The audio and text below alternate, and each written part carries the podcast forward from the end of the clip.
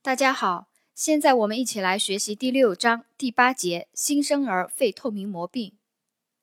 新生儿肺透明膜病又称新生儿呼吸窘迫综合症，多发生于早产儿，是由于缺乏肺泡表面活性物质所引起。临床表现为出生后不久即出现进行性呼吸困难和呼吸衰竭，胎龄越小，发病率越高。呃。在这里呢，就要补充一个肺泡上皮细胞的一个知识点。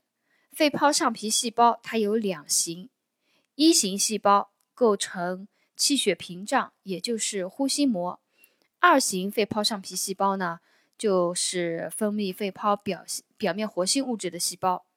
肺泡表面活性物质呢，具有降低肺泡表面张力、避免肺泡萎陷的作用。如果缺乏，肺泡壁表面张力增高，肺泡逐渐萎陷，通气不良，出现缺氧和发干，进而出现代谢性酸中毒，并使毛细血管通透性增加，液体漏出，肺间质水肿和纤维蛋白沉着在肺泡表面，形成视衣红透明膜，故称肺透明膜病。呃，大家对这个肺泡上皮。细胞两型细胞，一型细胞、二型细胞以及这个肺泡表面活性物质的作用呢，有一个了解就可以了。呃，新生儿肺透明膜病，它的临床表现是患儿在出生时或者出生后两到六个小时就出现了呼吸困难，病程进行性加重，出现鼻翼扇动、发干，吸气时胸廓凹陷，伴呼气时呻吟，它有这样一个临床表现。其中，呼吸窘迫曾进行性加重为新生儿肺透明膜病的特点。呼吸窘迫曾进行性加重是本病的特点。呃，大家就记住它的临床表现就是进行性呼吸困难和呼吸衰竭。辅助检查里面，血气分析，氧分压下降，二氧化碳分压升高。然后是因为有代谢性酸中毒，所以 pH 值下降。知识点和考点呢，在 X 线检查里面，出生后二十四小时 X 线有特征性的表现。第一个是毛玻璃样改变，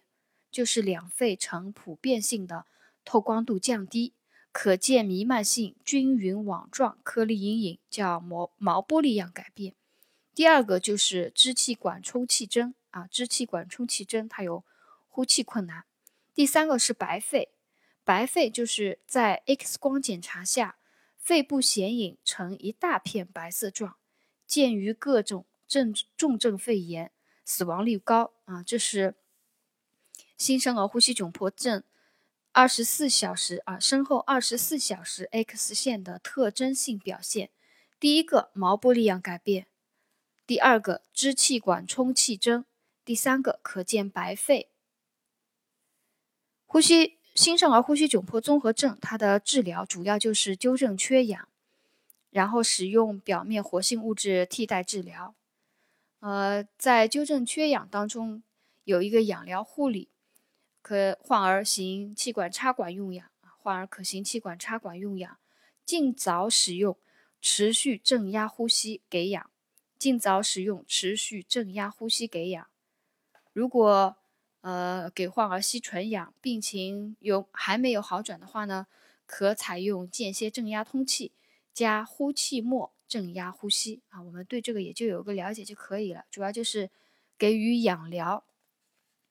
还要给予气管内滴入表面活性物质啊。它的一个主要的治疗，气管内滴入表面活性物质有一个注意点，就是用药后六小时内禁止呼吸道内吸引。啊，禁止六用药以后六小时内禁止呼吸道内吸引，因为它是气管内滴入表面活性物质的啊，所以用药后六小时内禁止呼吸道内吸引。还要注意给患儿保暖，温度维持在二十二到二十四摄氏度，皮肤温度保持在三十六到三十六点五摄氏度，